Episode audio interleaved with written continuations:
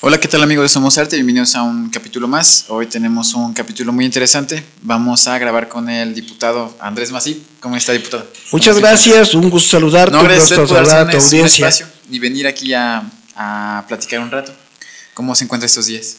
Bien, gracias a Dios, eh, atareado, eh, vaya, el, el, el, trabajo de la mulería, el, eh, pues bueno, una serie de actividades que tiene uno que te van permitiendo arrancar muy activo el, el, año, pues andamos en eso, ¿no? Sí, justo el, el, trabajo te da esa estación de descanso, de un descanso bien merecido, pues cuando tienes muchas cosas por hacer, justo cuando descansas te da un, una, una, sensación de, de, que estás descansando bien, ¿no? Así es, sí. muchas gracias. Sí, pero bueno, eh, realmente era esta conversación es solamente para platicar, vienen unas cuantas preguntas, pero en sí es solamente para hablar un poco de cómo fue su vida laboral en el ámbito político, tengo entendido que usted inicia, o eso es lo que me dicen los videos de YouTube, pueden visitarlos en su canal. ¿De verdad es que tiene un canal en YouTube? Así es, iniciamos un canal, digo, a la fecha no lo hemos clausurado, pero pues ahí sí. lo dejamos, ¿no? O sea, eh, concluyó la. Pues no concluyó, dejó de ser un poco activa la vida política. Y este, y pues bueno, ya no había mayor información que poderles compartir a, a las personas que nos hacían favor de seguirnos. Y creo que es una muy buena técnica. El, creo que YouTube entra en función en 2006, 2008. 2006, ¿no? 2006 y los videos están subidos en enero del 2009, me parece. Es correcto. Nosotros buscábamos, inclusive eh, ya como diputado, buscaba tratar de lograr una comunicación pero no solamente a través de información de, con el ciudadano común y corriente, sino también tratar de, de retomar las dudas, las cuestion, los cuestionamientos que ellos tuvieran en relación a lo que nosotros estábamos haciendo. Entonces, inclusive yo abrí, abrí una, un espacio en el que eh, durante una hora eh, estaba esperando cualquiera que se pudiera comunicar a través de las redes. Uh conmigo y bueno, cualquier duda que tuviera en relación a la, al Congreso, a mi ejercicio como diputado, a, a, a, título personal inclusive, o actividades que tuviera, pudiéramos tener una comunicación más directa, ¿no? Entonces me estuviera viendo en ese momento, fuera en vivo, sí. fuera en vivo y entonces no dijeran, oye, esto está grabado, esto ya lo pensó, no, no, no, que fuera en vivo, que hubiera esa ese acercamiento con la ciudadanía, ¿no? Sí, da, como que se viera más natural, pues. Es correcto. Entonces, sí. eh, digo, la verdad, yo soy sincero, yo pues, digo, lo, lo, luchamos por hacerlo, pero bueno, yo creo que faltó mayor difusión, faltaron ciertas cosas para poderlo eh, concluir. Hoy en día se da mucho más fácil porque la gente está más abierta a este tipo de cuestiones y, y, bueno, la, la, este, la comunicación a, través de las redes pues es mucho más ágil. Sí, sí, sobre todo eso, creo que también de alguna manera le ayudaba a saber qué tan, como usted lo mencionaba hace un rato que platicamos antes de grabar, cómo es bien recibido lo que está diciendo, ¿no? Al dar un discurso, porque, eh, pues bueno, al estar detrás de una pantalla nos damos la libertad de opinar en completa sinceridad, ¿no? Lo que decimos comúnmente. Eh, ¿Le tocó lidiar con algún tipo de mal comentario en YouTube, como de alguna mala recepción en cuanto a ámbito digital? Fíjate que mi vida política, la verdad, ha sido, eh, yo te podría decir, muy tranquila. Eh, muchos actores políticos, muchos eh, compañeros, te platican anécdotas fuertes, ¿no? Que los anduvieron siguiendo, que, que, que desde las campañas y que jamás hasta el día de hoy en cualquier campaña que he tenido, ha habido alguien que se acerque, que tenga yo un conflicto, que haya una bronca, como dicen ustedes, con ellos. Para nada. Una llamada telefónica, si le sigues, si no le bajas. Jamás he tenido, porque mi comportamiento a través de la política siempre ha sido en, en, en términos positivos, siempre lucho por hablar en, en forma muy positiva, muy eh, proactiva, y este y pues eso pues no daña a nadie ¿no? o sea yo sí. no, no, no, no busco denostar al contrincante siempre he tenido la oportunidad de tener una buena relación con todos eh, digamos políticamente podría decirte que he tenido rivales enemigos realmente muy pocos alguno que no me dejó crecer pero pues eso es normal no o sea uh -huh cuando hay miedo, pues lo que menos quieres es que te crezcan los enanos, ¿no? Sí. Eh, aunque yo pienso de manera diferente, yo creo que los amigos hay que lograrlos potencializar a todo a tu equipo, hay que llevarlo a, dar lo máximo siempre, ¿no? Y qué mejor que te rebasen porque quiere decir que estás haciendo bien las cosas. No, pues bueno, en la, vida política eh, nosotros como fracción parlamentaria fuimos la, última, la última fracción parlamentaria del PAN, el último legislatura del PAN, que se escoge a través de, eh, digo, hablamos de los pluris. Para los que están viendo el video, eh, diputado, ¿qué es la fracción parlamentaria? Ok, la fracción parlamentaria es el, la serie de diputados de, de, cada partido, o sea, que son del mismo partido, y sean siete, sean seis, tres, dos, los que sean. Eh, a partir de tres ya se le denomina fracción parlamentaria. Okay. Entonces, este, nosotros en el PAN nos tocó la última ocasión en la que los diputados plurinominales fueron elegidos a través de una asamblea. En esa asamblea se hace en Puebla, eh, eh, se, acercan eh, militancia de todo el interior del estado, desde Ajalpan, desde eh, Zacapuaxla, o de cualquier parte del estado, van a la capital y van y ejercen su voto, ¿no? Y a través de eso van decidiendo el orden en la que van quedando los diputados eh, a través de una cierta manera de elección. Bueno, pero también nos toca ser realmente en ese momento eh, la última fracción parlamentaria, el último grupo parlamentario del PAN, que se encuentra con un, con un gobernador de otro partido y que defendimos la causa, éramos ocho, y defendimos la causa defendiendo siempre eh, los valores, la familia, los principios y evidentemente la doctrina del PAN. Entonces, yo digo que fue la última, porque después, bueno, ya nos encontramos con una serie de, cuestiones dentro del PAN. La primera, pues ya éramos gobierno, entonces ya era muy diferente. Y la, y la segunda, bueno, cuando no fueron gobiernos, había circunstancias en las que el PAN solo contaba con dos o tres eh, panistas como diputados. ¿Por qué? Porque se acordarán que hubo una coalición y debido a esa coalición la representación del PAN fue muy, pobre en la legislatura anterior. Entonces, eh, digo, eh, yo estoy muy contento. Yo siempre tenía el dicho ese de que este, soy diputado, soy, soy diputado por tres años, pero la vergüenza te dura toda la vida, ¿no? Sí. Pero después de ver lo que he visto, la verdad, orgullosamente fui diputado de esa fracción, orgullosamente fui diputado de la 57 legislatura.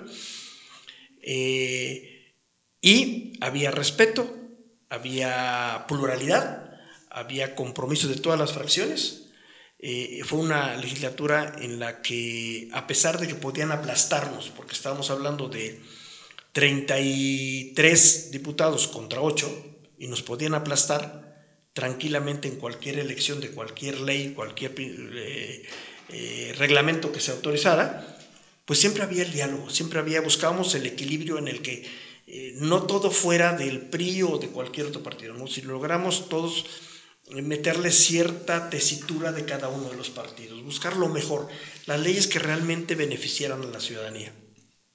Entonces sí pudimos habernos equivocado en algunas, pero siempre había la buena voluntad y el, y el esfuerzo por trabajo de conjunto. Porque a final de cuentas el Congreso tiene que trabajar para el ciudadano y no para el gobierno en turno o para, o para el partido al que corresponde. Sí. Entonces tiene que hacer ese ejercicio, tiene que cumplir con ese ejercicio realmente el Congreso, cosa que eh, lo vemos en el Congreso de la Unión, pues este, lamentablemente son es muy difícil eh, lograr convencer a la bancada del Morena eh, para poder lograr avanzar en cosas que tienen sentido común. Ya olvídate de principios, valores, sentido común. Sí, y sucede mucho, mm, es lo que he notado en la política mexicana eh, que llega a la parte donde yo como persona, yo como individuo, parte de un, de un partido, pongo por encima lo que es el partido antes que el sentido común, ¿no? Es correcto. Hay un, este, eh, un, un, ejemplo, digamos, en una fábrica de autos, me parece que es BMW, cuando se logra descubrir el cinturón de seguridad, lo patentan para que todos puedan ocuparlo, ¿no? Y no solamente porque salva vidas, ¿no? Es un... Llegaron a la conclusión de que era un equipo para un bien, de la, un bien común. Entonces lo patentan y le dicen a las demás agencias, ¿sabes qué? Puedes ocuparlo, puedes ocuparlo. Entonces, algo así tendría que suceder en la política, ¿no? El aprender a ceder, el aprender a, ¿sabes qué? Esta propuesta me gusta, soy de otro partido, pero ¿cómo la apoyo, ¿no? ¿Cómo hago que eh, podamos lograr algo en conjunto, ¿no? Eh, ¿Le ha tocado observar algo así o ser partícipe de alguna unión? Mira, realmente sí. De hecho, en, las, dentro del Congreso hay, este, eh, se, dividen por, este, cada quien tiene ciertas comisiones y hay trabajo en esas comisiones. Entonces, muchas veces eh, me tocó la oportunidad, yo estuve en la Comisión de Hacienda, la Comisión Inspectora, y en la, en la administración del Congreso. Y teníamos que lograr acuerdos dentro de eso y muchas veces eh, mi compañero panista pues no, se cerraba y no quería y no quería. Tenía en buena medida razón, pero si nos cerrábamos en ese sentido, no podríamos avanzar en otras propuestas que eran importantes.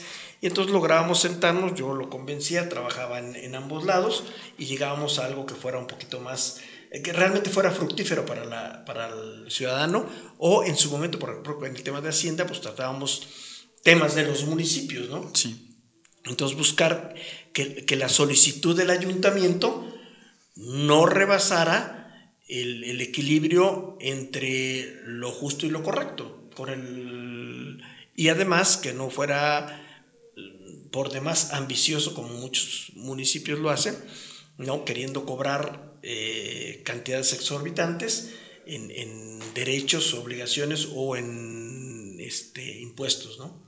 Entonces, buscábamos que hubiera ese equilibrio o una donación que de alguna manera viéramos que estaba eh, manejada muy a modo para que fuera un negocio para algún alcalde.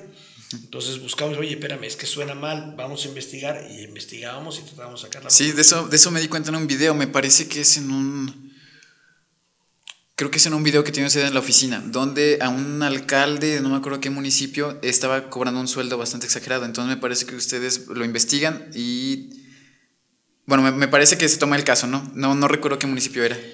Eh, no recuerdo ahorita el municipio para no mentirte. Eh, estamos hablando de hace casi 20 años, un poco menos.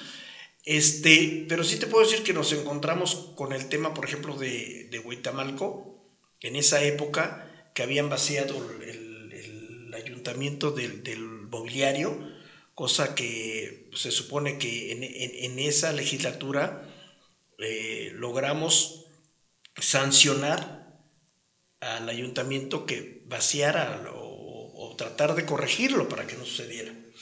Sigue sucediendo, siempre le buscan la manera de cómo encuadrar el, hacer la maldad al siguiente, al que gana, ¿no? cuando no es afín a ellos, cosa que es indebido, debería estar muy, muy penado. Eh, y, otro tema eh, también este, el querer eh, abusar en el tema del recurso o el, apoyo que se les da o el sueldo que se les da a los regidores donde este, pues una manera de tratar de coaccionar para que firme es no pagarles, ¿no? Entonces es sumamente indebido. Y la, la otra de las iniciativas que metimos eh, era tipificar como delito las llamadas en las que eh, le hablan al 911 y son de broma, ¿no? Entonces el costo era muy, es muy, muy alto. Eh, al margen de dinero, puedes atender esa llamada y dejas de atender otra que sí tiene un, riesgo de vida, ¿no?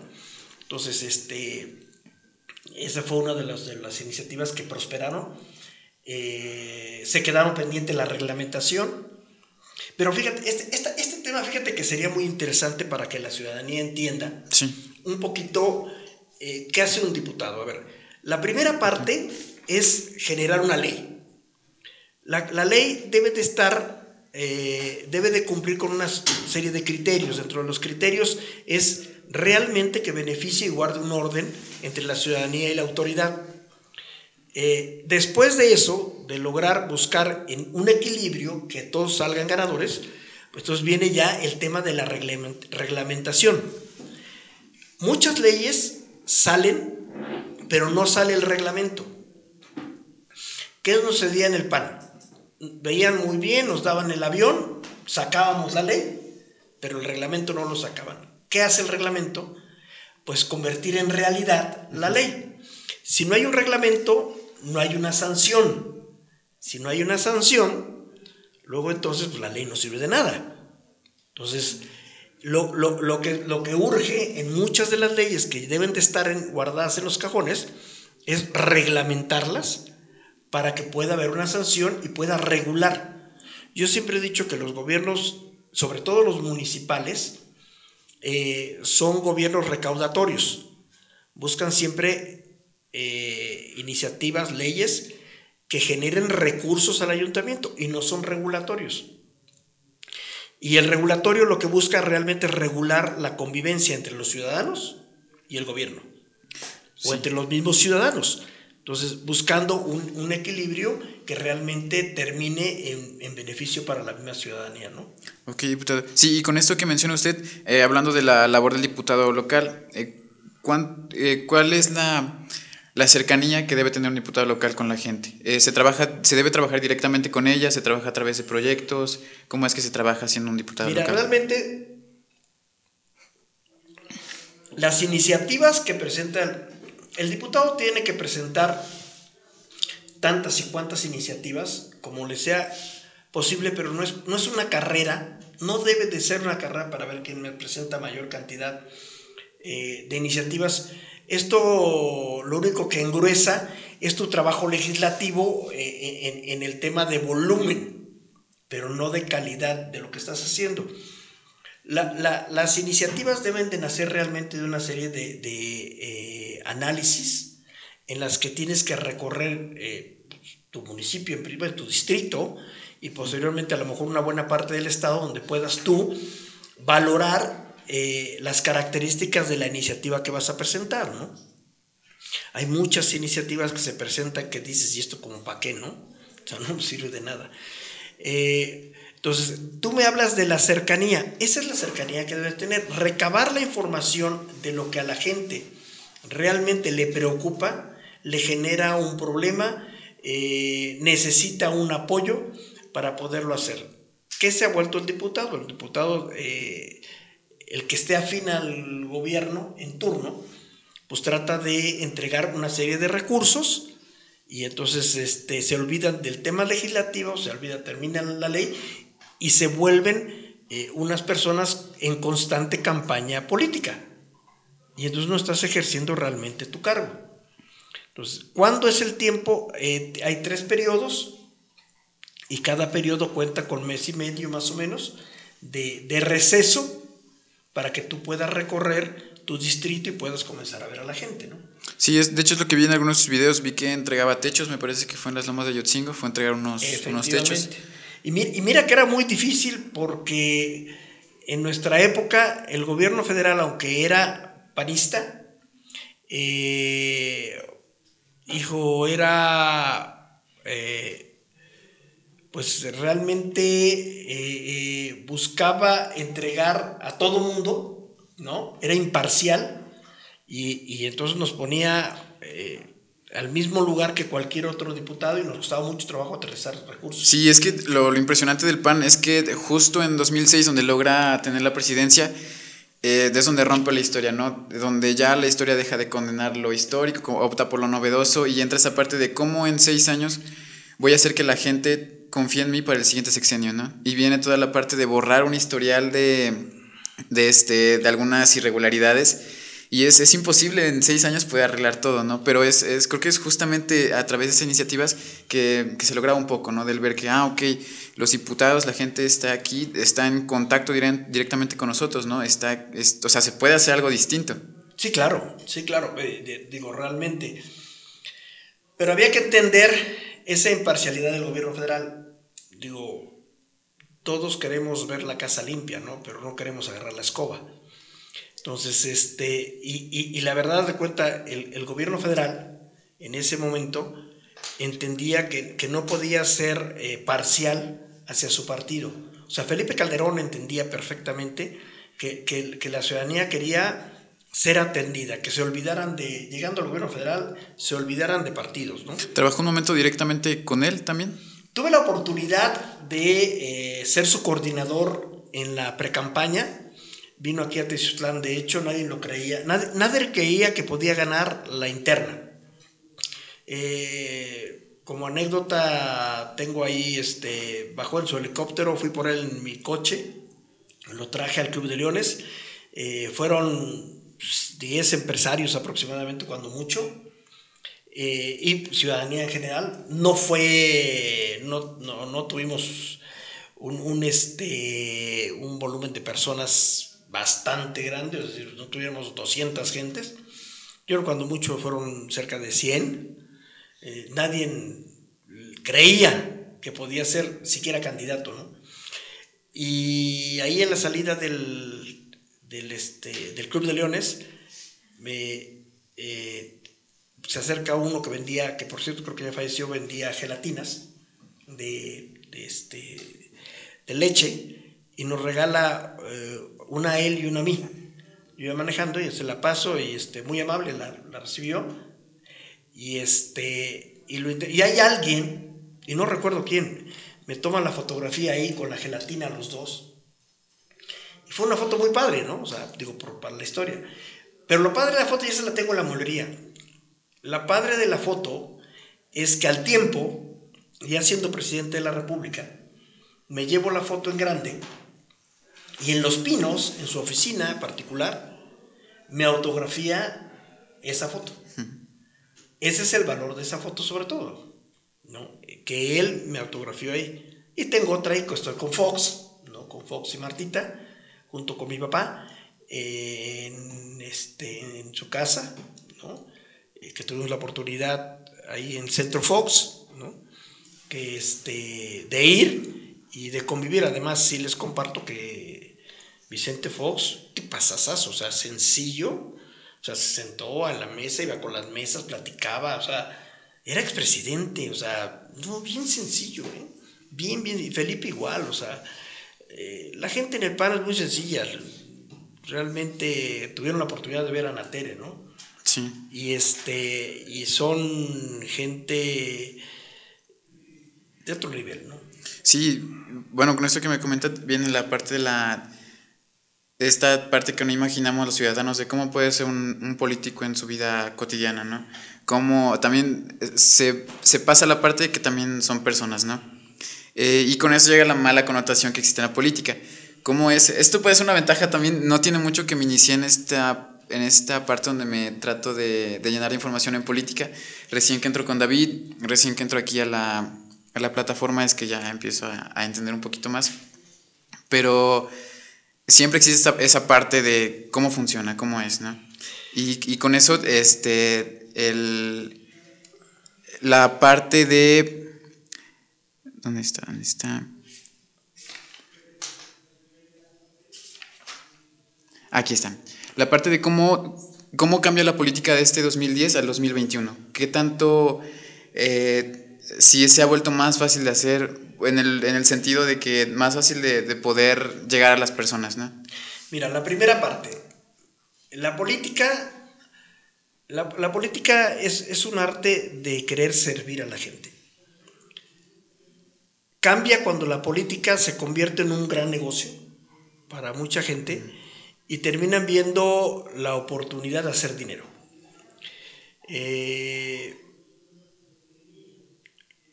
se olvidan de que todo requiere tiempo, que hay que tener paciencia y lo más difícil es trabajar la congruencia. Al PAN le sucedió.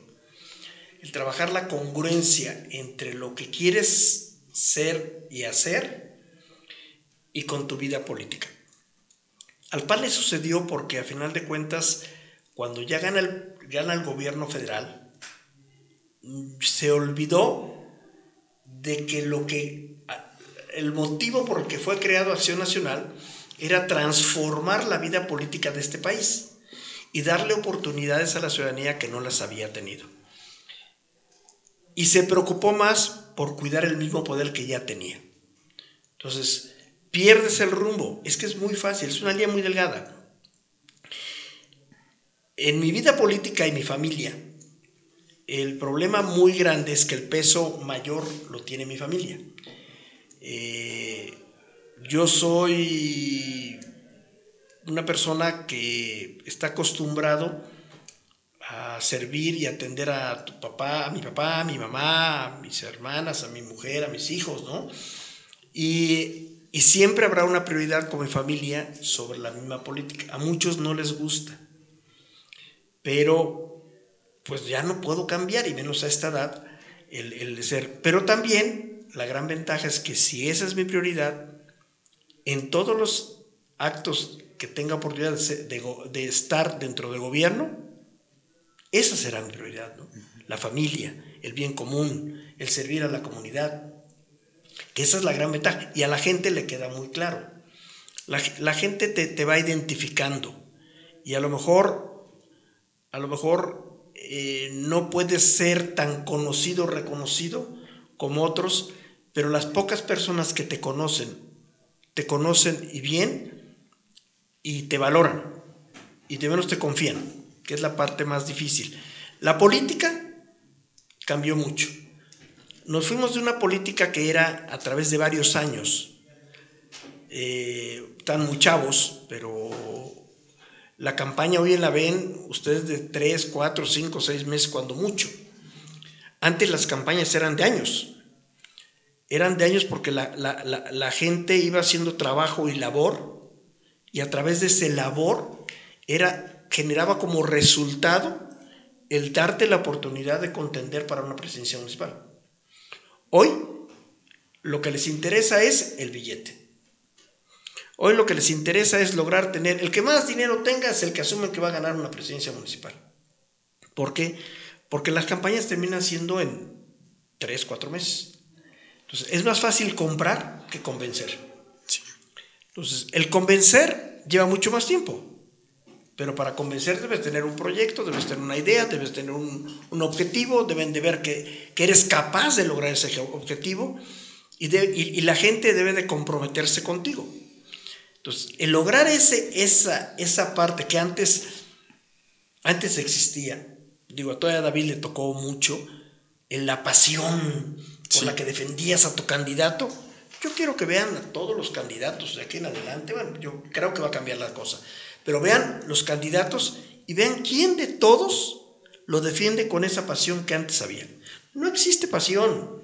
Lo que existe es un gran negocio y un acuerdo contigo. Y tú vete conmigo porque él es el que va a ganar. Y yo te voy a dar y te voy a comprar y te voy a poner y te voy a hacer. Pero si tú jalas a tu gente, te voy a dar tanto y vas a recibir esto. No hay, oye, no, es que es el bueno, es un gran hombre. Yo, nadie defiende a nadie. Esa es la política de hoy. Pero también es una política que ya se hartó la gente. Porque también la gente por eso no sale convencida a votar. Y quisiera, la gente quiere creer. Yo, yo estoy plenamente convencido que la gente quiere creer.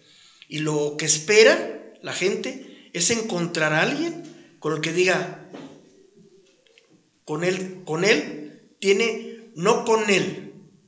Lo que él ofrece, lo que ella ofrece, es un proyecto que me hace sentido, que me gusta, que, ojalá y fuera así Teciutlán o así fuera mi municipio. Esa es la parte en la que tenemos que lograr, porque al tener un, un mejor nivel de políticos, vamos a tener una mejor calidad de ciudadanos. Y si mejoramos la calidad de ciudadanos, mejoramos las oportunidades de mejorar la, la ciudad en conjunto, porque hay que trabajar de manera conjunta. Sí, se dice que el, que el, buen político viene desde el buen ciudadano, ¿no? desde el buen padre de familia, desde el buen estudiante, desde el buen, este, el buen profesionista, ¿no? Porque te da las bases para decir, ah, ok, estoy aquí en el puesto de, en un puesto de, de gobierno, eh, voy a actuar de la misma manera como si estuviera con mi familia, ¿no? Yendo hacia los mismos principios, por el mismo objetivo, pensando en las personas que están dependiendo de mí, ¿no? O por las que están en medio del proyecto que voy a hacer. Y yo, sí, yo, yo recuerdo, el, quizá por la escuela, pero el último discurso que yo recuerdo que, que encendiera a la gente, que de verdad la, la motivara a votar, es este discurso de Colosio, de yo veo un México con hambre. Y es, es justo eso, la parte de rescatar el discurso, el cómo yo como agente de cambio, como agente político, Antes en, en, en, la política europea se salía a las calles a, a, dar los discursos ¿no? de cambio, los discursos de izquierda, los discursos de, de Ciudadanos por el Cambio, ¿no? Entonces hace falta recuperar eso, ¿no? La parte de, ok, voy a escuchar lo que está diciendo porque me identifico con eso, ¿no? Entonces quiero cambiar también, ¿no? Y, y cómo lo voy a hacer desde, desde mi calle, cómo podemos hacer política desde nuestra casa, diputado. Bueno, la primera parte es ser responsable con, con lo que nos corresponde, ¿no? Yo creo que hay, hay muchas cosas que podemos hacer. Hay que cuidar el agua. Eh, hay que ser responsable uno mismo, aunque el, el agua aquí en Tizutlán eh, no es tan cara, porque la hay. Sí. Entonces, pero hay municipios que no la hay. O sea, tú te vas a la parte alta y no hay agua, cuesta mucho trabajo hacerles llegar agua. Eh, separar la basura, es un tema muy, muy importante, aprender a separar la basura. ¿Hay aquí en Teciutlán alguna vez hubo en función algún programa para la, el reciclaje de basura? No ha habido los intentos, pero mira, cuando alguien quiere hacer eh, algo distinto y ese distinto lo quiere además aderezar para que le sea negocio, uh -huh. hablo de la autoridad, pues es muy difícil que camine. Sí. Porque eh, la autoridad le interesa hacer un gran negocio, sea para el municipio o sea personal. Cuando tú buscas un equilibrio, por eso digo que es el tema de la ciudadanía, cuando tú buscas un equilibrio entre las acciones que tengas de gobierno para que realmente regules y para que realmente participe la ciudadanía, entonces puedes tener la oportunidad de que esas acciones, por ejemplo, ese reciclaje es un super negocio. O sea, hay municipios como Orizaba que lo tienen como un gran, gran sí. negocio, ¿no? Eh, entonces, sí hay cosas que tú puedes aterrizar. Vamos, para ejemplo, basta un botón. La feria. Hace 40 años, hace treinta y tantos años, 40 años, la feria de Tuzlán era una feria que recurrían desde Jico, Veracruz, ahí adelante de Jalapa. Venían a la corrida de toros y era gente que conocía de toros. ¿no? Nos acusaban a nosotros los teciutecos de Villamelones.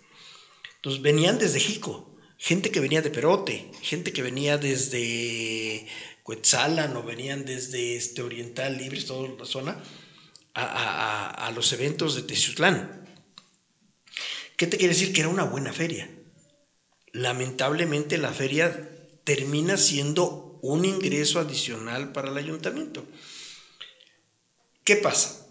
El gasto de la feria, el gasto de la feria termina siendo una erogación de los teciutecos a la gente que viene de fuera. Estás secando la economía de los teciutecos y se la llevan a otro lugar. ¿Qué sucedería si la feria fuera exitosa, poco rentable para el ayuntamiento, pero con mucha gente de fuera? Provocaría generar recursos para los teciutecos, porque vendrían gente de fuera a gastar a Teciutlán. Sí. Entonces esa lana nutriría la economía teciuteca. Y la pregunta es, ¿para qué creen que sería? ¿Para qué creen que debería ser una feria? ¿Para llenar las arcas del ayuntamiento o para generar economía a los teciutecos? Para generar la economía. Entonces, ese es parte del problema de lo que sucede hoy en día con muchas, muchas acciones en, todo, en todos los municipios del, del estado y seguramente del país. Hay otros que no. Yo recuerdo hace varios años en Martínez, eh, qué barbaridad, o sea, unos eventos de primer nivel gratis. Y los teciutecos iban a Martínez. Horrible, era horrible la, la, la, feria, pero, pero había esos eventos y la gente iba a gastar a Martínez, porque eran gratis.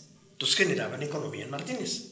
Sí, y bueno, la, creo que ahí está la, la falta de comunidad, ¿no? El, incluso podría ser que nosotros como sentirnos parte de la feria, ¿no? Decir, ok, quiero, va a ser la feria, yo también voy a poner un local, ¿no? De lo que sea. Y ahí está esa idea, ese sentido de que todos trabajamos en conjunto y viene gente de fuera, compra, le compra a todos. y ahí estoy yo haciendo algo por el municipio, ¿no? Y creo que me incluyo también en esa parte de, de, falta de iniciativa quizá. Pero pues a todos los que, nos, que nos están viendo pueden llevar su proyecto a ayuntamiento y pues que sea un bien para, para el municipio. Podría, podría funcionar. Yo creo que sería ideal, ¿eh? O sea, a ver, si tú abres un espacio, le das a, a los jóvenes, a ustedes, si le abres un espacio para que este tipo de, de, de, alternativas que están manejando se comenzaran y fuera una competencia, hicieran, o sea, los están a ustedes primero potencializando, dándole oportunidad a algo nuevo, buscando algo novedoso en, en una feria. Claro, si te van a cobrar 20 mil pesos por el espacio sí, no. que vas a tener, pues bueno, o sea, lo primero que te están diciendo es, no le entres, ¿no? Pero yo creo que ahí es la parte donde el mismo ayuntamiento eh, en algunas alternativas, como por ejemplo el tema de la cultura, como el tema del, del de este, artesanías, no debería de costarle a, a, a, ellos para que los chavos, yo me acuerdo que cuando era chavo, y bien todavía tengo memoria, cuando era chavo, en el centro de lo que era la feria hoy en día, se ponían las artesanías y tú te ibas y metías con el barro para hacer con los, con los de, este, ¿cómo se llama? San Miguel Tenestatiloya, uh -huh. y hacías un sombrerito que era un cenicero, o hacías un cenicero normal, o hacías un tarrito, en fin, o sea, convivías, sentías, eh, vivías. Hoy los chavos, puro, pura tecnología, puro aparatito, puro, o sea, nos estamos saliendo de la realidad de las oportunidades. Entonces, y lo que nos estamos cerrando es la oportunidad de tener creatividad. Sí. Esa parte te genera, te despierta al tener contacto con cosas distintas. Eh, la unión ganadera o la asociación ganadera o sea, tienen más conflictos para poderlos permitir que entren que darles facilidades para que puedan estar. Hombre. O sea, digo, lo que queremos es que los chavos convivan con un cebú, que convivan con una cabra, que convivan con un borrego. O sea, que vean los animales, que convivan. Hay mucha gente que no, no, no los conoce. Digo, digo, va a ser absurdo, pero sí hay niños que no, no los conocen, ¿no? Entonces, esas son las facilidades donde tienes que, que aprender a, a, a, medir qué sí puede ser negocio y qué no puede, qué es lo que debe de ser eh, pues una alternativa para los chavos de, o los niños de, de Textlán, ¿no? Sí, bien lo dice usted, la parte digital, ¿no? El, nos ha puesto dentro de un mundo donde el, el, la persona que yo construyo a través de mis redes sociales debe ser más participativa que mi yo, que mi yo real, ¿no? Es y correcto. sucede, creo que eh, a veces, bueno, juega al favor también puede ser que una iniciativa tenga mayor alcance en el medio digital, pero nunca va a ser lo mismo que se haga de forma, de forma presencial, digamos, ¿no? Y eh, ¿usted cree que la... ¿Cómo ve a los jóvenes últimamente ahora en la política? En cuestión de ya sea en cuestión de ánimos, propuestas, iniciativa, ¿cómo los ha visto últimamente? A ver, la verdad, yo los veo visto? muy poco comprometidos. Yo veo que los chavos tienen, no todos, el común denominador, yo, yo estoy fascinado con, con el tema, con este grupo, porque la verdad eh, son, ahora sí que diferentes al común denominador. Los chavos quieren hacer, quieren una, les gusta el área de confort les acomoda. Eh, digo, porque he tenido empleados y me cuesta mucho trabajo convencerlos de que, a ver, si trabajas más vas a poder ganar más. Uh -huh. Y ya me tengo que ir. Ah. o sea, ¿qué onda? Sí. Ahora, hay que lograr cobijarlos, hay que lograr impulsarlos, porque los únicos culpables de que los chavos sean apáticos, que, los, que, la, que sea una generación eh, tolerante, ¿no? O sea, ahí se deja llevar, ahí vamos. Somos nosotros, porque no le damos opciones. O sea, somos nosotros porque es el legado que estamos permitiendo. Si nosotros les abrimos las alternativas, si nosotros le, le logramos buscar cómo eh, eh, tocar el cielo, lo van a intentar, porque son jóvenes, sí. porque están hechos para ello. Ah, pero como todo mundo quiere tenerlos apaciguados, pues prefiere tenerlos alentados con todas las alternativas este, de dispositivos para jugar, ¿no? Que el, que el que tengan cierta creatividad. ¿Se han puesto a ver cuántos jóvenes tienen buena letra? O sea, nada más chequen. Quién, no, no, no. Y en verdad, o sea, he visto una letra, pero ¿qué dices? ¿Qué dice? O sea, en verdad, y, si tú les oye, métete a caligrafía para que comiences tú a formar y hacer una mejor letra. Eh, no, sí me entienden. O sea, en cambio, en cambio, pues para los dispositivos son buenísimos. O sea, tú diles que encuentren lo que se te ocurra para el tema de, de, de cualquier asunto y en dos minutos lo entiendo. Ahora, pregúntame a mí, horas y horas y horas. ¿Qué no lo he encontrado? No, pues no. O sea, porque no le encuentras la hebra, que para ustedes es muy fácil.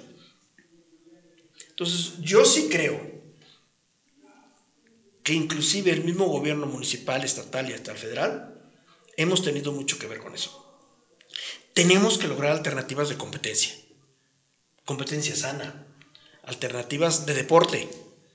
¿No? alternativas de, poder en las mismas escuelas eh, buscar que tengan la tecnología necesaria.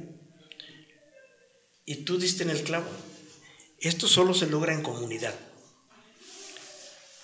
El miedo que tienen todas las autoridades, y lo vemos ahora con López Obrador, es luchar por trabajar en comunidad.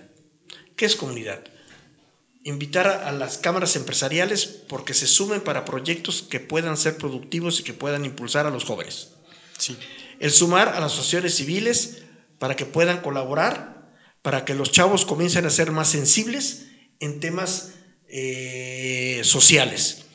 El, en fin, les da miedo el poderlo hacer y lo que tenemos que hacer es buscar cómo potencializar las universidades cómo potencializar las escuelas preparatorias para que los chavos salgan mejor todavía. Ah, no, en cambio el gobierno federal dice, ¿sabes qué? Todos los chavos tienen que salir de sexto primaria. Ah, pero si no pasó, todos los chavos tienen que salir de... bueno, o sea, pues estamos marcando la pauta, nos estamos ahorcando. Sí, y bueno, podría ser también el, punto de... Eh, que no nos, no nos enfrentamos a la realidad quizá como jóvenes. Tenemos gente que la resuelva por nosotros. Está, hay gente trabajando en... Para que todos los estudiantes, por lo menos, estamos en un punto privilegiado, creo, de todo lo demás, porque sea como sea, nos llega la educación, sea como sea, pasamos materia y sea como sea, vamos a terminar titulándonos, ¿no? Pero no nos enfrentamos a la realidad de, a ver, ¿tú qué vas a hacer? Porque esto no, eso ya no puede ser, ¿no? Ya no va, lo que estás, eh, lo que estás haciendo sucedió algo, entonces tienes que solucionarlo tú, ¿no? Entonces creo que ahí es donde eh, este Emmanuel Kant hablaba de la, de la ilustración, de que la ilustración es la etapa donde un joven termina su etapa de niño y comienza a ser un, hombre, ¿no? Se enfrenta a la vida, se enfrenta a la vida, resuelve sus problemas, ocupa la razón, y creo que eso es lo que nos está faltando, quizá. Por favor, ayuntamiento, ayúdanos, ayúdanos a salir de ahí. Pero creo que es justo eso, diputado, la parte de, de ya hagan algo por el ayuntamiento porque pues nadie lo va a hacer por ustedes, ¿no? Sí, claro. Además, yo les digo, vámonos al abordaje, vamos, a, vamos por el ayuntamiento. O sea, no les digo que vayamos por un partido, vámonos por el ayuntamiento. O sea, vamos a buscar colaborar de alguna manera con que la gente se anime a tomar la decisión. Que no sea el recurso lo que los mueva, sino la decisión por una mayor oportunidad. Y eso es lo que tenemos que hacer. Y si vamos sumando poco a poco, yo estoy seguro que podemos lograr avanzar en este tema y formar una mejor ciudadanía. Y esa mejor tiene que exigir al ayuntamiento que cumpla con lo que se compromete, ¿no?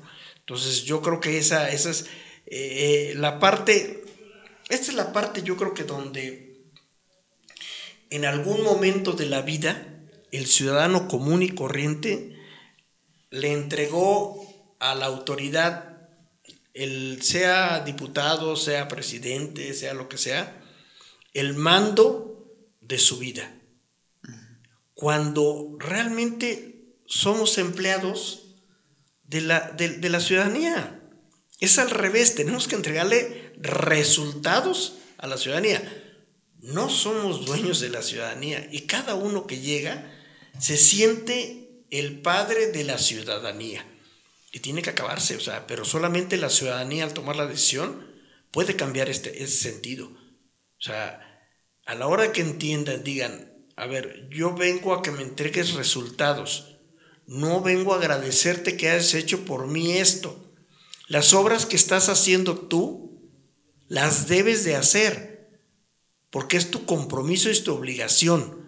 No tengo por qué agradecerte nada, ni tengo que agradecerte porque las hagas bien. Al contrario, si no las haces bien, tengo que buscar cómo te sancionen. a la hora de que esa, logremos que el ciudadano como una corriente entienda y se, se potencialice al nivel de lo que tiene que ser, se autovalore, se va a dar cuenta que, que, las autoridades pues, no son más que empleados que pagamos y bien pagados para, para que nos sirvan. Sí, resulta curioso el como un, como usted bien lo dice, un labor que una labor que tendría que ser por voluntad, de saben que quiero servir, termina siendo un, una labor deseada, ¿no? De yo me quiero postular, yo quiero lanzar mi candidatura. Me parece una, una este, paradoja eso. Y eh, sí, el, hay, un, hay un debate muy, muy padre, lo pueden buscar en YouTube, es este Michel Foucault con Noam Chomsky, que habla precisamente del poder, ¿no? De cómo nosotros, el poder no se, no se tiene, sino se otorga, ¿no? Yo como ciudadano le doy el poder al ayuntamiento para que pueda tomar decisiones por mí, ¿no? Que para que pueda buscar soluciones por mí. Entonces creo que esa es justo la parte que tenemos que recobrar como ciudadanía.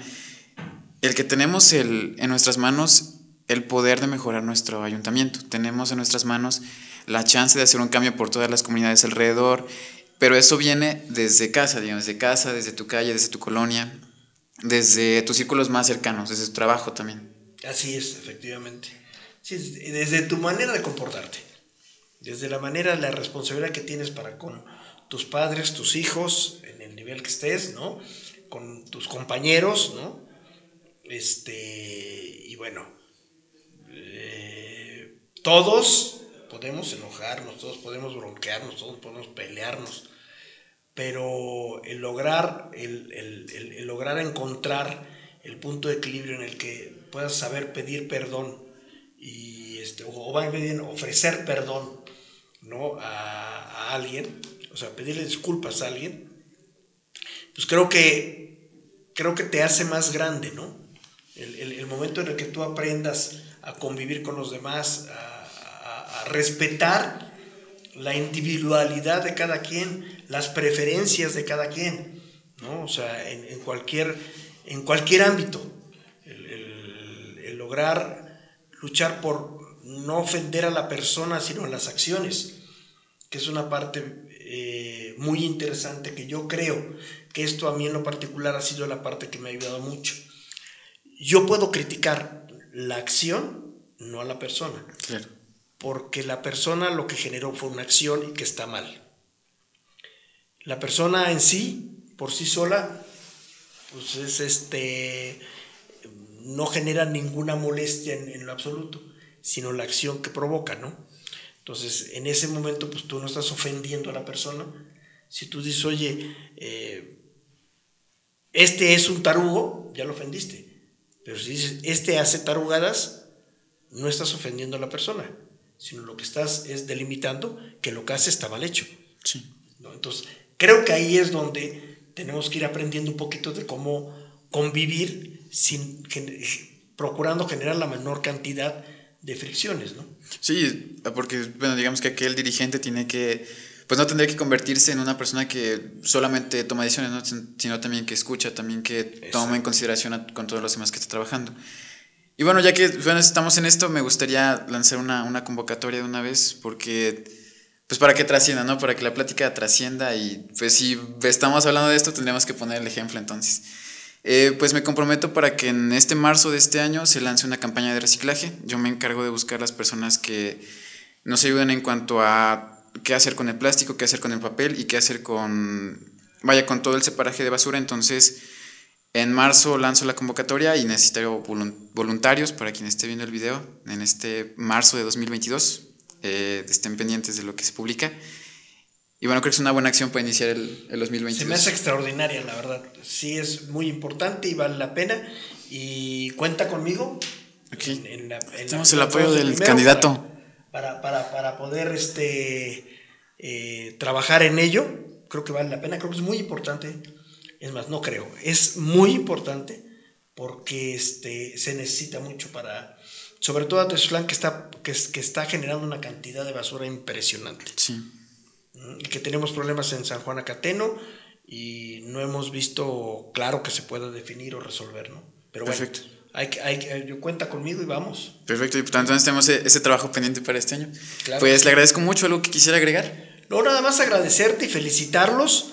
Realmente, eh, la verdad, yo estoy fascinado con, con, los programas que están llevando, eh, las versiones que están tomando y, y sobre todo, bueno, la apertura que tienen para hablar con diferentes actores en, en diferentes ámbitos lo, sobre todo los jóvenes que son y, lo comprometidos que están con, el proyecto, ¿no?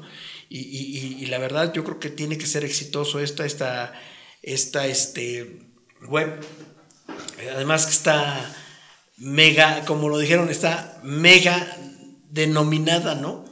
Web on. Web on. Entonces, este, excelente. Yo estoy seguro que van a tener un éxito extraordinario y ahora que sean líderes de opinión, que son muy importantes, este, comiencen a generar más jóvenes. Necesitamos, urge, rescatar al joven porque tiene un potencial impresionante que nos puede permitir transformar eh, en lo que Teciutlán merece. Muchas gracias, diputado, le agradezco muchísimo. Un placer, mucho gusto. Y muchas gracias, amigos. Espero que hayan disfrutado de este capítulo y estén pendientes de la convocatoria, por favor. Y pues nada, nos vemos en el siguiente capítulo. Muchas gracias.